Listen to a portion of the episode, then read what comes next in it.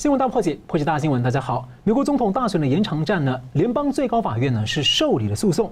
德州的总检察长呢七号控告了四大摇摆州的选举程序违宪，而已经有十九州的检察长呢向法院递交了文件来支持诉讼。其中十七州的合一起的意见呢是认为这四个州呢。废除了防止作弊的法定措施，有利单方阵营。那么呢，也有一百零六名的国会的众议员呢，已经向法院申请要登记作为法庭之友，来表态支持这个诉讼。那么同时呢，川普政府也请求法院来批准自己能够参加这个诉讼，而且川普总统呢也委请了德州的联邦参议员克鲁兹来为他辩护。那么克鲁兹在两千年的这个高尔大战小布希的时候呢，是来协助小布希呢规划了联邦最高法院的诉讼策略，是一个非常资深的律师。那么另一方面呢，在川普还也特别的推文，希望说。最高法院能够把美国从史上最严重的选举舞弊当中给拯救出来。不过，另外一方面，也有二十州的民主党籍的总检察长呢，是发表了声明反对这起诉讼，演变为二十州对上了二十州，形同一个法律的大型内战。那么呢，独立律师鲍尔在亚利桑那州的诉讼呢，是被地方法院驳回，目前呢，也打算要上诉到联邦最高法院。而在这个关键的时刻，会不会翻盘的关键时刻呢？十二月九号呢，YouTube 突然宣布要清理删除所有质疑大选舞弊的影片，被抨击是限制言论，违反了宪法。而且媒体揭露呢，YouTube 雇佣了曾经在中共党管或党营机构，甚至为中共军方相关机构工作的软体工程师。川普在十二月十号推文引述媒体评论选举，他第一次用了一个词汇，写到“政变”这个词汇。那么呢？国务卿蓬佩奥十二月九号的演说再曝光中共渗透收买了美国，而且十号呢，美国和英国是联合宣布要制裁贪腐和迫害人权者的清单，包括了十一个国家、三十七个人士，其中也包括了中共迫害法轮功的一个责任人。美国国会众议院也爆发了一个中共渗透的疑云，也就是呢，情报委员会一个重要的民主党的议员呢，被爆出陷入了中共特工的。金钱美人计。那么情报部门在二零一五年就警告这名议员这个消息，但是呢，这个女特务却安然的离开美国，而且直到现在她还在这个委员会。那这名女特务的性关系至少涉及了两名国会议员，还提供了一些政治献金。而最新消息，这名议员到现在终于被解除了情报委员会的职务。中共长期深度的渗透美国的政界和华尔街集团，而这次大选诸多的反常现象连锁的一个作用。中共方面呢，到底在这一次起到什么样的作用？那么更多的议题呢，由两位来宾来为您解析。台大政治系名誉教授明居正老师，呃，主持人好，江龙兄好，各位观众朋友们大家好。总体经济学家吴家龙先生，呃，主持人好，明老师好，各位观众大家好。好的，我们先请这个请教家龙兄啊，这个德州诉讼啊，被称为是一个可能的。终极诉讼啊，你认为它能否解救美国从这个宪政危机当中解救出来？你怎么看？诶，德州的总检察长提出这个诉讼哈，它有几个特点。首先，我们先讲一下它的两个内容，两个要点，就是第一个呢，他们诶，他那个起诉的这四个州哈，从北到南，就是威斯康星州、密西根州，还有宾州跟乔治亚州哈，这六个关键州里面的四个比较关键的。那么总总共的那个选举人票是六十二张啊。是。那它的内容的第一点呢，就是所谓选举程序违宪。违宪的这个内容是这样哈，就是你美国宪法里面讲，选举每一个州有选举人啊人团，就是那个我们所谓的选举人票。但这个选举人票呢，决定的人是立州的议会，就是立法单位，州的立法单位。那这一次的话是州长去改这个选举程序。啊，比如说哪哪些人可以使用通讯投票啊？什么什么？这个选举程序的更改，州长，然后后来呢，滨州的那个一些诶司法单位就法院也说，那个十一月三号以后到的这个选票三天内都还可以算。啊，那这样子的话变成说行政权跟司法权来决定了这一次的哦，就是更改的选举程序，而不是由州议会来发动。这样子的话算是违宪啊，因为选举人的产生。他的程序，他的那个决定一方是州议会，就是立法单位，而不是行政跟司法。哦，美国三权分立嘛，哈，是这样子。所以这是第一个违宪的。那第二个呢？因为州跟州之间，哈，因为你产生的总统是每个州的总统，对。所以呢，虽然这几个州被认为有问题，但是德州一样可以提起诉讼，因为这个事情也会影响到德州的利益，还有其他州的利益。那这样子，一这个选举程序的更动，就变成在在州与州之间的选举过程没有平等啊，就是平等保护法的第一个概念。第二个概念是这几个州里面不同的县之间的处理也不尽相同。有的共和党的县呢，就是一套做法啊；另外民主党的县呢，可能就另一套做法。在一个州里面，他的那个选民的这个权利也不是平等的保护法。对，所以他用那个平等保护法这个理由，还有呢那个选举人团的这个法律法法律来源是州议会啊立法权这边，而不是行政跟司法权这边这样两个点来做这个诉求啊。那这里有个几个特点，第一个，他就直达这个最高法院。之前的法律战是从州的法院开始，然后不行上诉到该州的最高法院，再不行可能上诉到联邦的巡回法院，再不行才到最高联邦的最高法院。那这样子当然会比较耗时间啊。那这个的案子的话呢，是因为州跟州之间的争执，就直接到联邦的最高法院，这是它的第一个特点，直等于是直达车了哈，是这样子。然后第二个呢，这个法案哈。它的严重性是等于说，都我们反过来讲啊，如果它败诉被推翻的话，那简直会变成新的内战啊！因为德州是美国所有州里面很特殊的一个州啊，怎么特殊呢？它原来是墨西哥的，然后后来呢，在十九世纪前期的时候呢，那个脱离墨西哥啊独立，然后脱离的原因是因为墨他他的他宣称墨西哥当时哈。那个德州是墨西哥一部分，他说墨西哥那个时候违背违宪啊，所以他独立出来。独立出来之后，又一段时间才加入美国这边，成为美国的一个州啊。然后他到目前为止是美国唯一的一个州还保有州的军队，啊，所以呢，他跟其他州不一样，他很特别啊。然后呢，所以他这个提出来以后，算算是身先士卒了哈，就是马。当那个前锋了哈，那其他州就跟进哈。那你会发现跟进的州里面，绝大部分都是所谓共和党州、红州了哈。你看个地图里面就可以看出来。然后呢，这个变成说一个不是德州唱独角戏啊。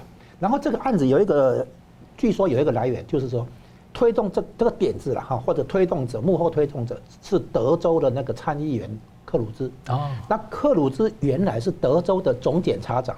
嗯，然后他出来选参议员，然后他原来也是这个是法学院的教授，他在哈佛的时候专攻美国宪法，啊，所以呢，他主动愿意出来辩护，所以呢，后来那个川普总统就正式邀请他来做口头参与口头辩论，所以他是美国宪法的专家，法学院的教授，然后呢出来选，诶选上德州的总检察长，然后再选上德州参议员，是这样子来的，是吧所以他一他应该是一个关键人物这样子。那这个案子呢进行下去哈，它有一个很大的特点。我们原来看到的法律战，这一次被这个案子被形容为法律战的终极案件啊，终终极之战，它很妙，它完全不涉及舞弊、选举舞弊的那些细节、技术性细节啊，比如说有呃有些票的签名不符合啊，有些票是死人的票啊，哎呀。有些那个州呢，什么突然停止计票，又晚三更半夜又把票灌进来，所有这些所谓的选举舞弊，在什么乔治亚州啊、亚利桑那州各个州的这个那个法律诉讼啊，所碰触的这个选举舞弊议题，这一次完全不碰，这不是选举舞弊的议题，这个是选举程序违宪的议题。换句话说，之前川普团队法律团队在主攻的啊。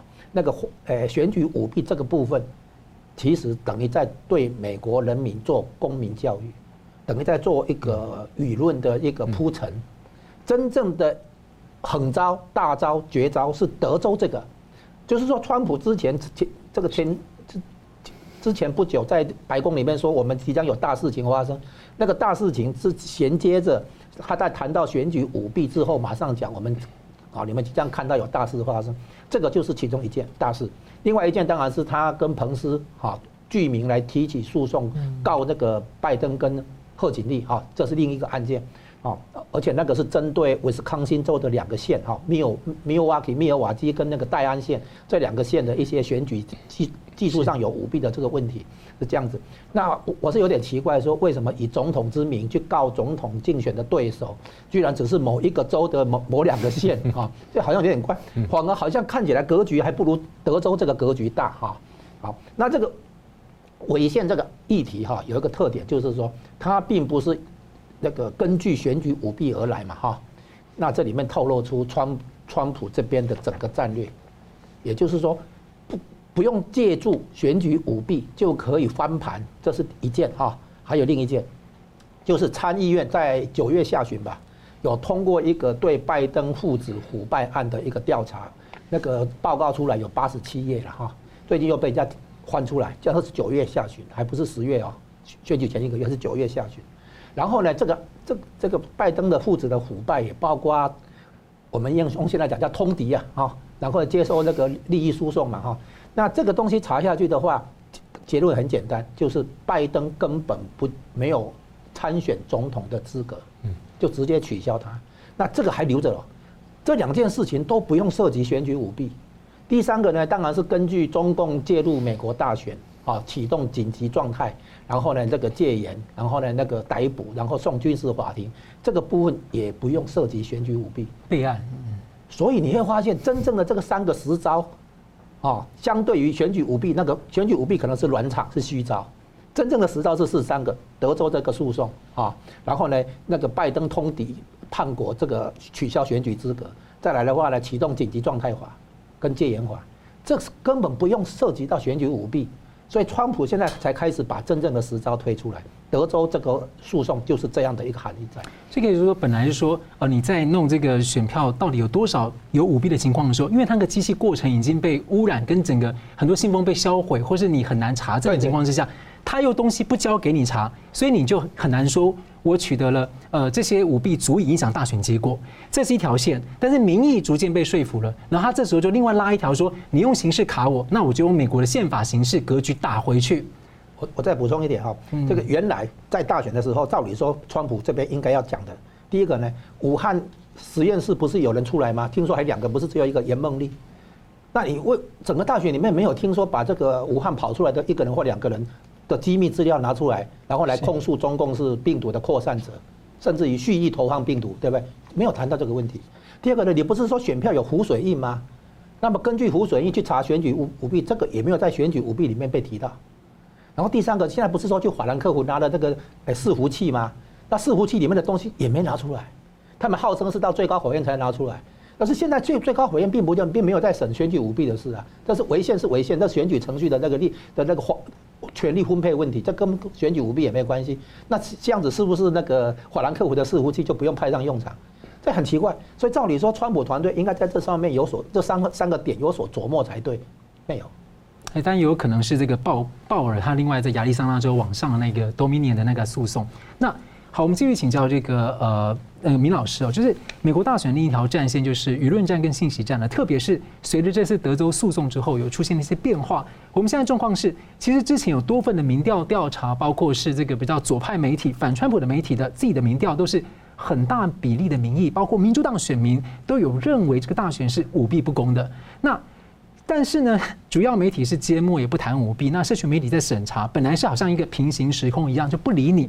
但是随着现在证据越来越多，民意开始也好像疯起来了。那尤其在二十个州支持诉讼之后呢，现在舆论战线好像突然进入一个肉搏战、短兵相接一样。最明显的就是 YouTube 在九号突然宣布说，这个要清除质疑大选舞弊的影片。那理由是各州认证的截止期呢，安全港日期已经过。但实际上，因为这次大选是史无前例的，像几乎是全民的邮寄投票，因此问题很多，而且程序根本都还没有走完，他就这样讲。那空军退役中将麦金纳尼呢，他也说，其实这个次舞弊，他认为涉及的政变叛国罪，不不应该要受到这个有明显缺陷的日程去限制。那这些问题应该要在最高法院解。所以，所以请教您说，现在有些专家担心啊，像 YouTube 跟媒体这样的表现啊，这恐怕会让美国形成。慢慢的进入一个，甚至很快的进入这种假民主的这种数位威权到集权。那也有专家喊话说，干脆选民应该要改提集体诉讼来对抗 YouTube。所以想请教您说，您认为这样这个问题未来情势会怎么走？我先说一下那选举日程的问题哈。那因为有美国公民团体啊，他们把宪法跟相关的法规研究完之后，他们得到一个有趣结论。他说：“我们说啊，十二月八号是什么安全港日期啊？然后十二月几号要干什么啊？然后一月六号什么这个呃国会的集会了？然后一月二十号总统就职。他们把这时间全部看完之后。”宪法上真正确定时间只有一个，法律效力的就是法律效力只有一个，就是一月二十号总统就职，其他都是推回去的。是，这时候应该这样做。那为什么这样推呢？因为美国制定这部这个选举法规的时候呢，是农业社会时代，当时这个交通各方面都不发达，所以大家算回去说，从各州骑着马或者驾了马车，然后在这个冬天呢，车冒着雪，然后到赶到 DC 去投票的时候，需要多少时间？现在不是，现在你按一下钮啊，就就按个键就过去了。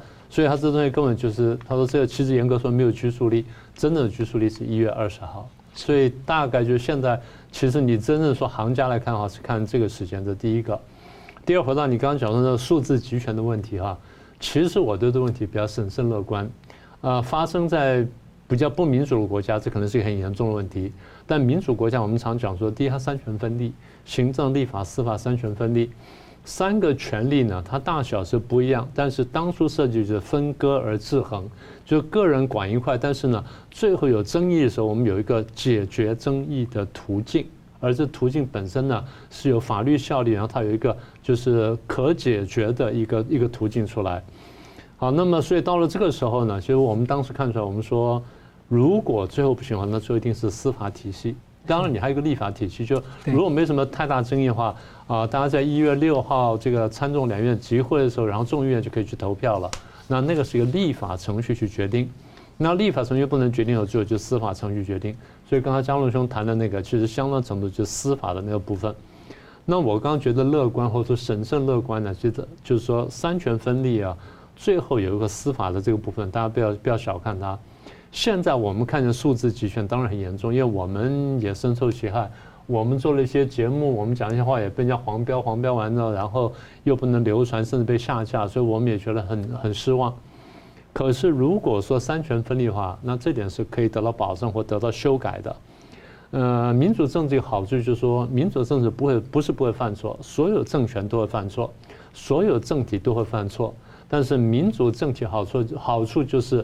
它有自我纠错的能力，因为三权分立啊，它有一些规则在这。这第一个，第二呢，你刚刚谈到说那个数字集权呢，它其实数字集权的核心呢，请各位注意一样东西，叫做通讯规范法案。嗯，通讯规规范法案的两百三十条里面，它讲说，这些网络供应商像 YouTube 这些呢，或者说推特也好，或油管也好呢，它不需要为这个第三方的言论负责。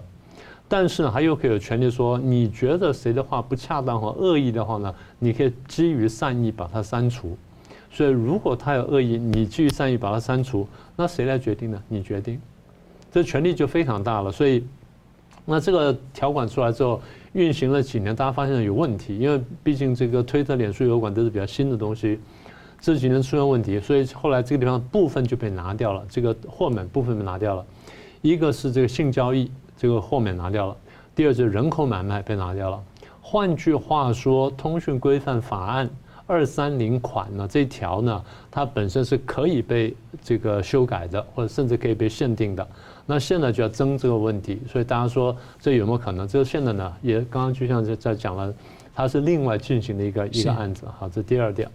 第三点呢，大家现在慢慢看到这些社交媒体或社交平台造成危害，那最大危害就是托拉斯。叫它垄断，所以现在开始呢要分拆脸书。那这个消息出来，然后很多人开始要提高。那我们看到后面的发展的怎么样？那这样说来说去，其实核心问题什么呢？核心问题就是我们刚刚讲的民主政治呢，它有一个自我纠错的能力。然后三权分立呢，权力分割而制衡，这样有什么好处？他说哦，这样做事情没有效率。对，在某些意义来说没有效率。但是一个太过有效率的政府，它侵害人民的权益。民主政治呢，它保障的就是人民跟公权力或人民跟政府之间呢，人民不受到政府非法的过度的危害，人民有被保护的这个机制，跟人民甚至可以反抗的空间。所以这些东西呢，就到今天我们谈到目前呢，我们碰到什么问题呢？碰到了美国这个老牌民主国家，在行使的民主过程当中，发现不管是说是参与者或是外来者，在影响这个过程当中，第一，我们能不能看见这种恶意的影响？第二呢，我们有办法排除这种影响？第三呢，我们是不是能够在机制上做某种程度修改，使得这种负面影响将来不再发生，从而使得民主政治能够源远流长走下去？那讲到现在，其实一个核心点呢，我还没说出来。民主政治虽然有这么多的好处，但是如果说各方或者有一方蓄意要破坏民主政治的话，民主政治很难走下去，因为它是一套游戏规则。游戏规则就是，如果它是相对公平的话，希望大家都遵守。那如果有一边强烈不愿意遵守游戏规则，他这样破坏的话，那是很困难的。所以大家都知道，美国民主政治失败过，对不对？打内战就是民主政治失败嘛。所以内战之后，美国重建民主政治走到现在又走了差不多两百年。所以这呃一一百多年，这一百多年下来，就是现在产生新的问题，大家碰到新的这个挑战。所以怎么样利用这个机会呢？重建美国民主政治，甚至把它往前推进呢？我觉得这是大家关切的题目。好了，我们稍微休息一下呢，我们继续回来关切中共对美国的渗透情况。我们休息一下，马上回来。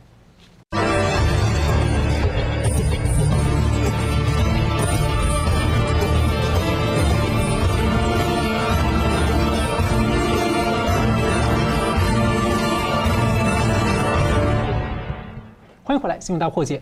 那么 YouTube 呢，在十二月九号呢，突然宣布要这个清除这个。指控大选舞弊的影片，所以呢，本节目呢，究竟能够在 YouTube 上播多久呢，也是一个疑问。所以希望呢，大家呢能够加入我们新唐人亚太电视台的相关的 Telegram 账号，还有我们的官网，那持续锁定我们。好，那对于这个消息啊，我们请这个张老大哥也帮我们补充一下，好不好？我们现在看到两个媒体的这个问题，第一个是传统媒体啊，就是比如说《纽约时报》、《华盛顿邮报》啊，还有呃，比如 CNN 啊。啊，这还有三个传统的那个电视媒体，ABC、NBC、CBS 这些叫传统媒，哎，主流媒体，传统媒体。另外一个就是所谓那个社群媒体、社交媒体，叫脸书、推特，还有 YouTube 这些。那这里面产生一个问新的问题，就是以前我们讲新闻自由啊，是政府去对新闻媒体施加压力的。现在美国政府没有对这些社交媒体有施加压力啊，这是社群媒体自己成为平台以后，去对使用者做言论审查跟言论管制。这种是新形态的那个伤害到新闻自由或者言论自由的，这跟以前的我们讲的那个不一样。所以我们以前民间要办报纸，政府不准我们办，对不对？哎，这个是新闻自由的这个抗争嘛。现在不是啊，美国政府没有介入，这里面产生一个问题是什么？就是说利益集团，它渗透渗透进入媒体圈啊。那比如说哈，《纽约时报》的一个大股东是墨西哥的富豪，哦，他跟中国大陆那边有生意往来啊。那比如说《华盛顿邮报》的老板贝佐斯啊。他那个亚马逊那边跟中国大陆有生意往来，然后 CNN 的老板呢，那个是 AT&T，然后底下有个华纳兄，那个华纳媒体集团，他在中国大陆有体育球转播的这个收入啊。是。所以媒体的大老板他是社会精英，他是那个资资本资资本阶级，然后他跟他在全球化是受益者，他跟中国大陆有市场上的这个商业来往，所以他们会慢慢的把这个媒体的公正性哈破坏掉，来为既得利益阶级来服务。现在这个这是这样的一个新的问题，所以它表面上是新闻自由跟言论自由啊，那这这个东西是美国的立国精神。可是因为现在呢，这个全球化之后产生的新的既得利益阶级哈，包括美国华尔街金融家、美国企业家，我把它合成美国资本家，然后中共呢，等于是替美国资本家来管理啊中国的劳工啊，为这个资本家来服务。所以中共跟美美国那个资本家这些叫做深层政府哈，是共同利益共同体。所以他们要掌握媒体是这样来，所以我们这个话这个地方如果不把它那个有效的来针对的话，那可能这个问题还会持续下去。是，而且我觉得这次呢，看到很多网友留言呢，很质疑 YouTube 的这个决定，其中一些理由呢，是包括第一个，YouTube 说他会积极来就推荐这项 ABC、CNN 这些权威讯息来源，但刚好这些权威讯息来源呢，几乎都不谈大选舞弊，这些听证会他们都不报道，但是也没有回应，所以那你要人民怎么办？第二个是。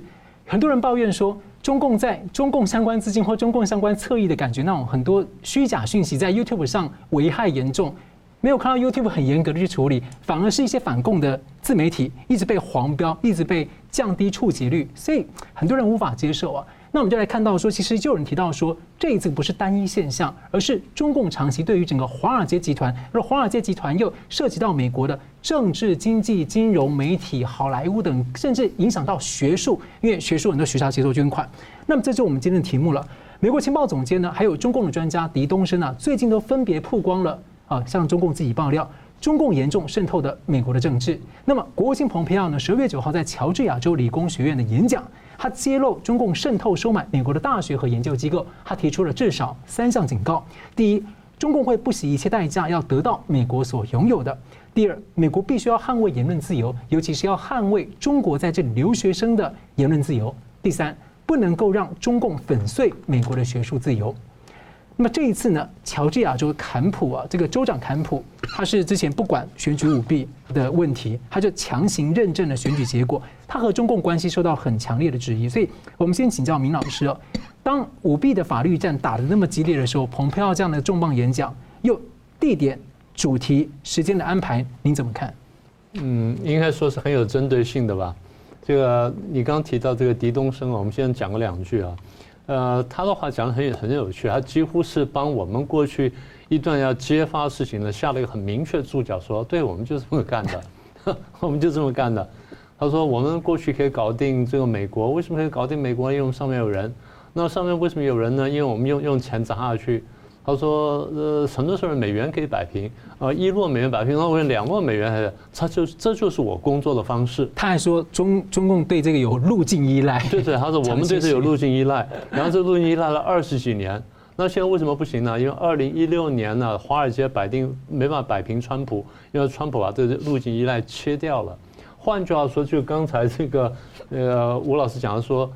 他有一个收买的管道，有这么一个暗的这些金流在流动。现在川普上来把这金流切掉了，所以我在别的地方我就讲过，我说看起来就是这深层政府呢跟中共呢勾结之后呢得到了无数的好处，然后等于开了后门让中共渗透它之外呢，结果现在有人要要来说啊，我把这揭发出来，就现在大家联手去打他，川普就这么个处境。所以你刚刚问到说庞佩奥演讲，庞佩奥演讲除了你刚刚讲的，还有几个重点哈。他说第一呢是美国自由，然后所以美国有很大的这个创新的能力。中共因为限制思想、限制言论，所以他没有这种创新能力，他就想办法偷，他就收买大学、收买研究单位、收买美国的研究人员去偷，然后呢再派人进来偷。所以说他说总结起来是几个就几个词，一个叫抢劫或者偷窃，第二叫做复制，偷完回去复制。复制完到一定程度，我量够大的时候，我就取代你。然后在过程当中，我还压制你。他用了四个词汇。他说：“我们这个发现了中共偷东西，中共什么呢？他让派过来的交流的学人、学者、学生呢进行偷窃，然后进行这些甚至有压制的工作。我本人就碰到这情况，细节我就不多说了。”所以不但是派到中共派到美国的这些中国留学生或学者干的事儿，然后呢，他们的这所作所为呢，还影响了美国的学生、美国的教授，是美国学校里面的行政人员。这事情我也都碰过，我也亲自受害过。那所以后来旁边还讲说，那 MIT 大学呢，呃，我就碰到这情况，就讲到了，嗯，MIT 非常有名的大学，就排顶尖的学院。那当然，现在这学校出来讲说不是原因啊，什么等等。但他跟国防部非常多的超高机密的合作，太多了，太多了。因为他是一个理工非常强，但是他政治学也非常棒，大家都不晓得。MIT 政治学非常棒。那总而言之，就是连这么学校呢都这样的。那哈佛这些也都传出这些消息。所以当这些美国的大学好、研究单位好，或是个人好。被收买之后，他会自我审查，因为他怕得罪中共，他怕影得影响他的这个额外的收入，所以这么来呢，其实美国的价值观从底下呢被伤害了。那不管是学术自由，甚至国家安全的受到影响，这旁边提醒的第三点、第四点，所以他说呢，希望大家警惕，要帮助政府来阻止中共。他的演讲比较短，但是意思比较明确。所以你刚刚讲说时间地点呢，就是摆明在这个法律战打到这个点上面。我们要加强助攻。那为什么地点选在乔治亚州呢？乔治亚州的州长本身呢，这动作不够积极，所以他等于是帮法律战跟舆论战呢进行助阵的一个助攻的一个动作。所以这个时间出，这个时间跟地点出来之后呢，我们看后面的发酵情况如何呢？然后再才能看出他下一步大概会怎么走。是，我们可以顺便补充一下，这个狄东升呢，这个影片呢，当时有一位自媒体叫曾珍女士啊，那她把这影片翻译成英文字幕之后呢，就是被 Fox 等很多的这个广传啊，后来被川普总统亲自转推。但最新消息是啊，她这个影片刚刚被 YouTube 下架，理由是侵害版权，所以这不是她的版权。那这个女士又说，但是这个新闻自由啊，很多就是报道而已啊。所以，我们现在那个补充一下这个乔治亚，这个从蓬佩奥的演讲啊，在乔治亚这个演讲，我们其实要看清楚，他来讲一件事情，就是刚刚明老师提到的中共对美国的大规模的渗透。那么，我们要先讲一个东西，就是川普这一次这个从大选以来的整个作战哈。它其实有三个战场，并不是大选本身而已。第一个呢是大选本身，啊，包括他选举的舞弊这些的揭露，哈，这是第一点，他要翻盘。第二点呢，他要抽干华盛顿的沼泽，啊，就是他的真正的对手并不是拜登，而是拜登后面的庞大势力，我们姑且称之为深层政府，啊，或者影子政府。那第三个呢，他要抽对付外国势力对美国大选的干预，啊，所以这个部分就是要对付中共。川普在打三个战场的战役，不并不是只是在打拜登，不是的啊。那庞贝欧的这个说法，等于就是在剑指中共啊。所以呢，是川普三个战场里面的第三个啊。那么这个中共的那个渗透呢，我们都知道哈。第一个有有五个地方哈，五个点。第一个点是关键技术的窃取，关键技术的窃窃取呢，分成军事的跟商业的。军事的话呢，比如说飞机的引擎。还有呢，潜水艇的那个静音技术啊，还有呢，那个隐形战机的涂料啊，还有无人机里面的那个哈一些技军军事上有关的技术。再来呢，最近当然是疫苗的那个窃取技术窃取。再来商业方面啊，比如说包括晶片的技术啊，那个联电不是也有一些案子嘛啊？对，所以商业上的一些技术，它技术的窃取，这第一个。第二个呢，学界智库研究机构的渗透啊。第三个呢，媒体啊，像他这一次媒体。那至于我们这一次选举的话，那个 Dominion 的那个资本后面就是中共嘛，哈，这个大陆已经知道。还有假选票的印制也是中共嘛，哈。好，第四个点就是国会跟政治人物的渗透。所以这一次那个你讲的那个女间谍呢，就是针对国会议员下手嘛，哈。再来第第五个，大家比较还没有那么明白的意识到，但是其实很严重，就是情报单位。CIA 其实是深层政府的，你你有没有注意到 CIA 的局长到现到目前消失哎？这很奇怪吧，哈，然后呢，联邦调查局局长最近也还也不讲话了，没声音了哈，然后呢，所以这个是情报单位，再来司法部门，好，再来呢某些军事部门，川普这一次哈一任内有成立两个独立军种，就是太空军跟这个特种部队，他这一次是用特种部队来帮他，不是用那个传统的那个军事单位，所以你现在已经看出来。这总共有五个领域的这个渗透啊，是很严重的事情。那庞贝欧的重点放在外力介入啊，外力介入的话，再来铺成一个点，就是说必要时他川普可以启动二零一八年九月十二号公布的那个行政命令，就是宣布美国进入紧急状态，然后呢，他可以行使暂时总统的权利啊，然后呢，其中也可以行使当年甘乃迪所公布的一个行政命令，就是跳过 CIA。直接用军事或者军方的情报部门啊来做一些行必要的行动，这样子，所以这些都是在留一手。庞贝欧这个演讲的那个表面上是对学生讲学术自由、言论自由这些，但是背后的弦外之音就是刚才明老师提到的，这是一个很好的助攻啊，配合法律战的进行，配合乔治亚州的那边的进行，其实是在为将来如果有必要的时候启动这个行政命令，两个行政命令啊做。铺铺垫了啊，这个地方也不涉及这个直接涉及到任何选举舞弊啊，而是是针对外力的渗透。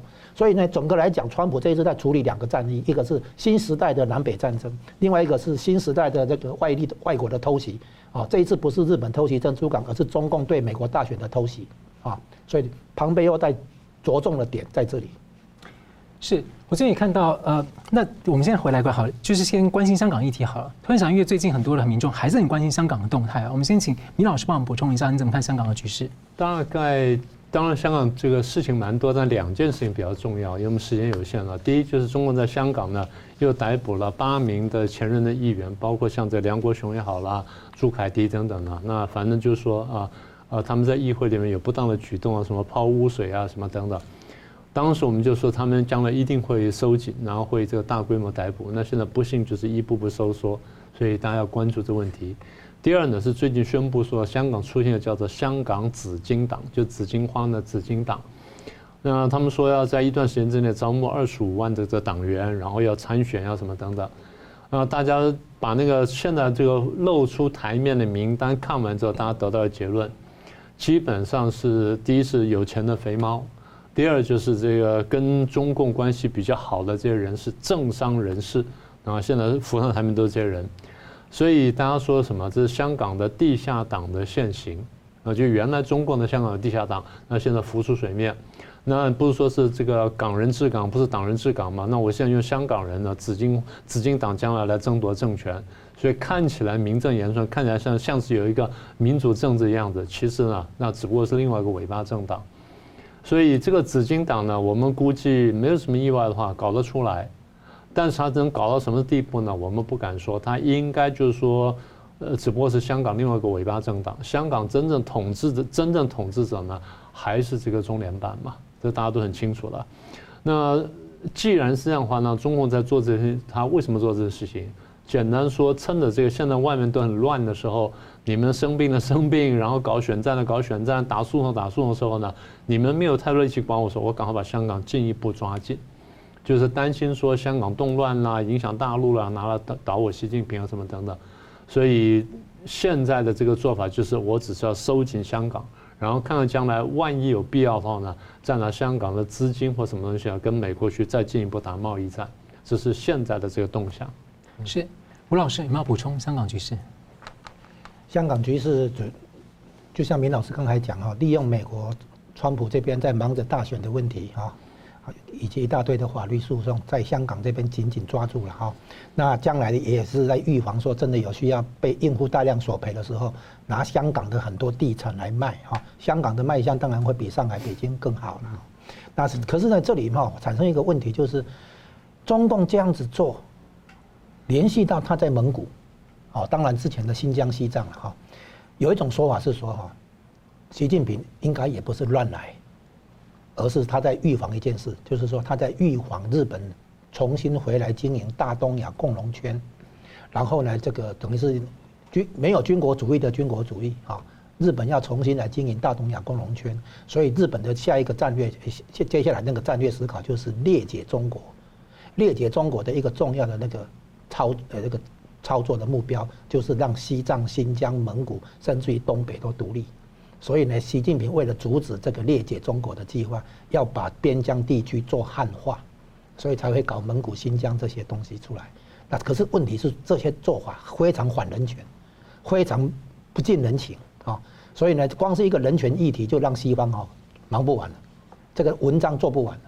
你看看新疆那个好，还有加上法轮功的这个器官哈，这个活体摘摘器官这个东西，严重伤害人权。然后呢，用等于是用什么？用民族主义哈来掩盖这些这个不合法、不合情、不合理的这些种种做法。然后呢，在香港这边的话，他不能说香港是少数民族，香港是汉人啊，对不对哈？然后呢，连在在香港都敢这样动手，那就不要怀疑什么，在这个其他少数民族啊，藏族啊、回族啊、蒙族啊哈这些地方，他的他过他也是有一系列的这个。不近人情的做法，所以现在美国人光用那个人权，就不只是做新疆或蒙古或西藏，香港也是嘛。所以香港那个法案叫做《香港人权与民主法案》嘛，啊，民主是说要双普选啊，让香港人能够当家做主，一国两制真的落实。但这个人权的部分呢，不是警察暴力而已，像他这样的做法都是光是一个人权文章，所以背后呢有大国博弈的那个影子了哈。但是呢，我们看起来实在是令人摇头了。是，我再追问一下明老师啊，其实我们您以前聊过，就是说中共对待香港或对待法轮功等等，他其实经常就是他收到很多是假情报，或者他内部的派系为了遂行自己的政治的斗争或等等，他送假情报让上面去做一些决策。所以你怎么看这个局势可能跟假情报，或者说所谓的区域对他，因为他总是说哦周边亡我亡我之心不死等等的，你怎么看这些的相关关系？呃，我过去说过一件事情，我说大家可能对中共的背景不太了解。共产党从头到尾自认是少数派。当他是少数派的时候，他有一种围城心态，怕被人家被人家觉得被人家包围着。然后他自己小时候说，因为我要颠覆现有的这个秩序啦、文化啦、伦理啦、社会社会结构跟社会关系，所以大家都不会让我做这件事情，所以大家要消灭我，所以我要消灭大家，所以那种斗争心态是非常强烈的。那你说假情报跟派系斗争呢？那是内部的问题。但是就算没有假情报，他也会这样想。假情报只是使得说他更容易这样想，或者被害妄想，或者这样说，对，编制假情报人晓得你会这样想，我就顺着这个思路去编制假情报，只是这样，去强化了你这个心态。是。好，我们稍后呢会来继续讨论关于这个中共跟拜登之间的这个家族的丑闻的议题。休息一下，马上回来。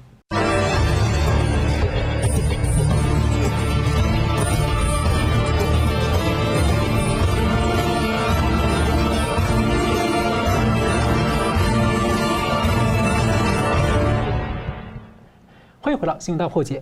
这个民主党的总统候选人拜登的儿子亨特·拜登呢，周三表示，他正在接受美国德拉瓦州检方的调查。而有消息来源说呢，这个是其实调查是涉及了韩特在中国大陆的一些商业交易。那么，韩特·拜登的这个之前印第安门跟他相关他自己的合伙人出来证实呢，是这些消息是引爆了他的家族以及民主党一些高层的秘密交易的丑闻。那么，里面呢，神秘的 Big Guy 呢，就指向了这个拜登本人。美国的主要媒体在大选前呢是缄默掩盖，好像 CNN 总裁也被爆出，他下令说不要报道拜登的丑闻。那一个媒体的研究中心叫 MRC，他曾经对七大摇摆州投票给拜登的选民呢，在选后进行了调查，他们里面有百分之四十五的人没有听过、没有看过任何跟拜登相关这个丑闻的消息，四成五。那他们说，如果他们知道的话，其中呢有百分之九点四，将近一成的选民。会改投不给拜登了，这个议程就足以、足以、足以直接影响大选的结果。所以，请教两位来宾哦，您怎么看这个目前的韩特拜登被调查？我们先请这个吴老师啊。啊，这个税务调查哈，这个先分两个层次来讲。第一个层次比较浅一点，后面一个比较深一点。第一个层次呢，就是说这个这次媒体有报道，那以前对拜登不利的他不报道嘛，哈，他只报对不对？或者对川普有利的他不报道。那这一次媒体有报道，表态一下，你看我也要公正一点了哈，好像往中间客观的地方移到一下下这样子。第二个呢，FBI 说我有在行动了哈，FBI 好像都提沉沉寂了一阵子啊，这个 FBI 表示我有在办了，我有在办这样子。这第一个，给他们做一个表态的机会。是。第二个呢，很多案子通常是有调查，但是最后不了了之。到时候呢，拜登可以说，你看嘛，有查没没事啊，哈，这样子，说不定查一查以后不了了之。好，这第二个。再来呢，第二点呢，这个是这样，这个调查过以后啊，他这个用来掩护跟盖掉更大的案子。亨特拜登的大问题难道是这个吗？不是嘛？不是税务问题嘛？逃漏税这个很很基本嘛。我们知道以前对付黑手党啊，那个芝加哥的那个卡卡邦啊，就是查他逃漏税嘛，是在查资金流向嘛。但是这个问题显然不是第一个哈，光是亨特拜登本身，他跟那个未成年的女子的这个性交的问题就已经犯法，那个是犯罪行为，啊，所以呢，这个第二个呢，就是他收取的，就是包括父子哈，收取外国利益这件事情。当然会涉及到报有没有报税了，但是更重要的不是嘛，不是报税问题。这可能违反这个美国长期这个外国登外国代理人登记法。对对对，这个涉及到政治意义，很相关。它它它不是不是一个你没有你没有报税的问题，拿了好处，这里面有很多那个问题要查。第二个更严重的，你出卖美国利益。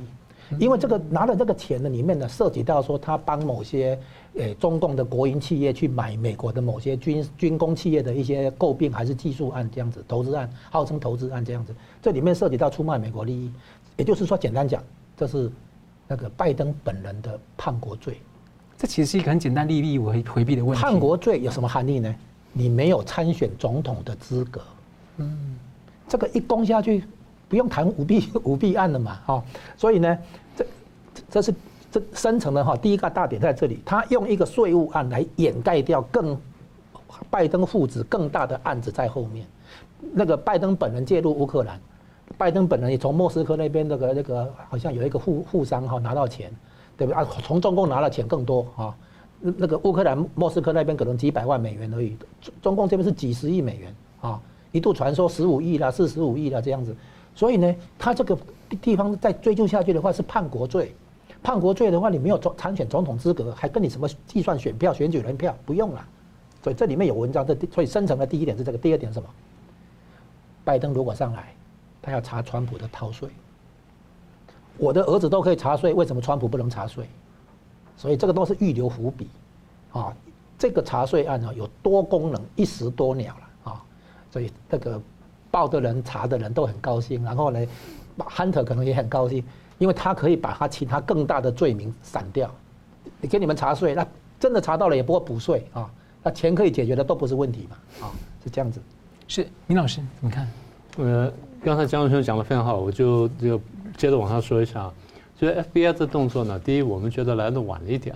当然，FBI 他可以说我们有一定的程序，当证据或者资料收集到这样，我们才能开始办。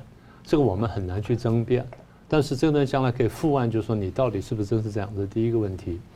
第二个问题就是说，你如果说 FBI 也真的是深层政府的一部分的话，那么 FBI 本身的中立性跟它的角色是可以质疑的啊，这是 FBI 的部分。第二是刚刚江论宏谈到，就是调查之后的司法本身是不是公正？他是不是能够真的说哦，调查出什么问题来，我就审这个问题，我就判这个问题，还是说我调查出来之后发现有更大问题，我拿去遮盖它？这第二部分。第三个部分呢，其实就是 Joe Biden 到底涉及有多深？当然现在看起来就是说大家绘声绘影讲很多。那如果司法真正公正的话呢，该还他清白要还他清白，但如果他有罪的话，那就必须定罪。你如果坐空军二号出去，然后做做了这些事情，而儿子在飞机上面，一般来说是不许可，这本身已经至少是一个伦理问题。是。那如果说牵扯到这个把一些敏感科技卖出去了，然后把一些这个不该钱的、不该拿到的钱呢转到你的账户上来了，那这个轻者是贪污受贿，重则是出卖国家利益，再重的就是叛国罪了。啊，那这选举能不能参选，那已经是小问题。那这个如果是叛国罪的话，那后面的冲击非常大的。这第三个问题，第四个问题就是这个事情如果查下去的话，大家慢慢可以看到说，它是从另外一个侧翼呢，去反映出这次美国大选呢到底有多公平，因为它它本本身是这整个过程的一部分。那如果说这事情早该揭露，然后其实很多单位都已经知道这事情。但是你事前没有做的话，你是回避对对总统选举的影响。实际上，这是影响是应该出来。就像你刚刚前面讲的，这些原来投给拜登的选民都不知道这件事情，但我知道之后，我可能会改投票。那你现在只是假设性的问而已。他真的当时听到的时候，可能会改变信任会更多的，那是两件事情嘛。所以这大选公正性问题。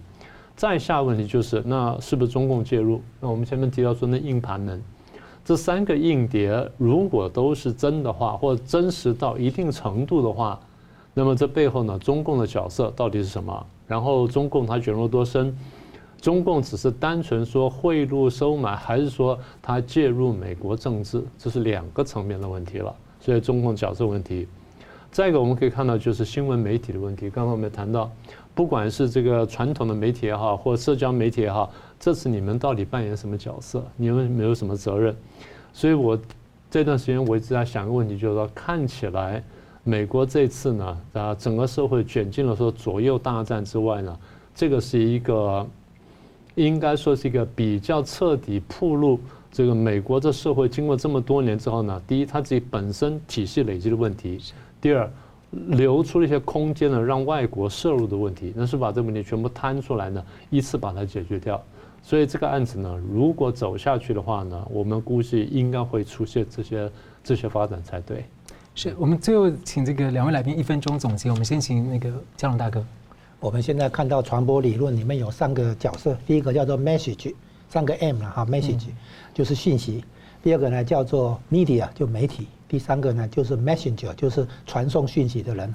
啊，这个传送讯息的人在什么媒体呢？讲了什么讯息？啊，我们有三个观察角度。现在我们看到的媒体本身，反过来凌驾了讯息。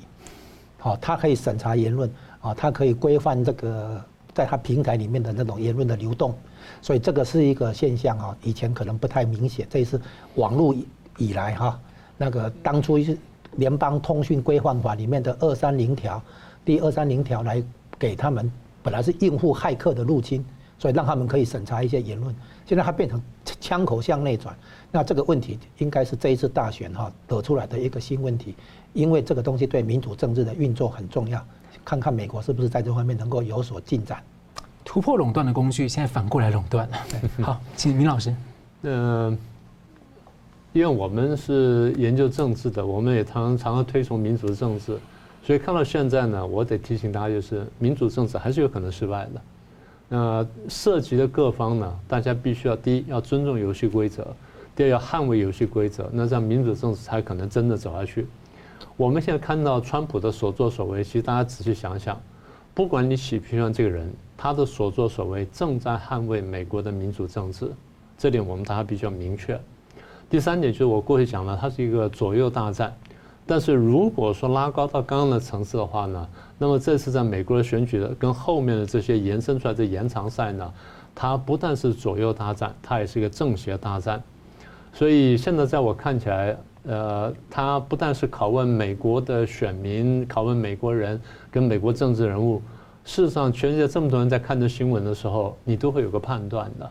等于说，每个人的良心呢，在面对这个问题的时候，你要做一个选择。就像刚刚讲说。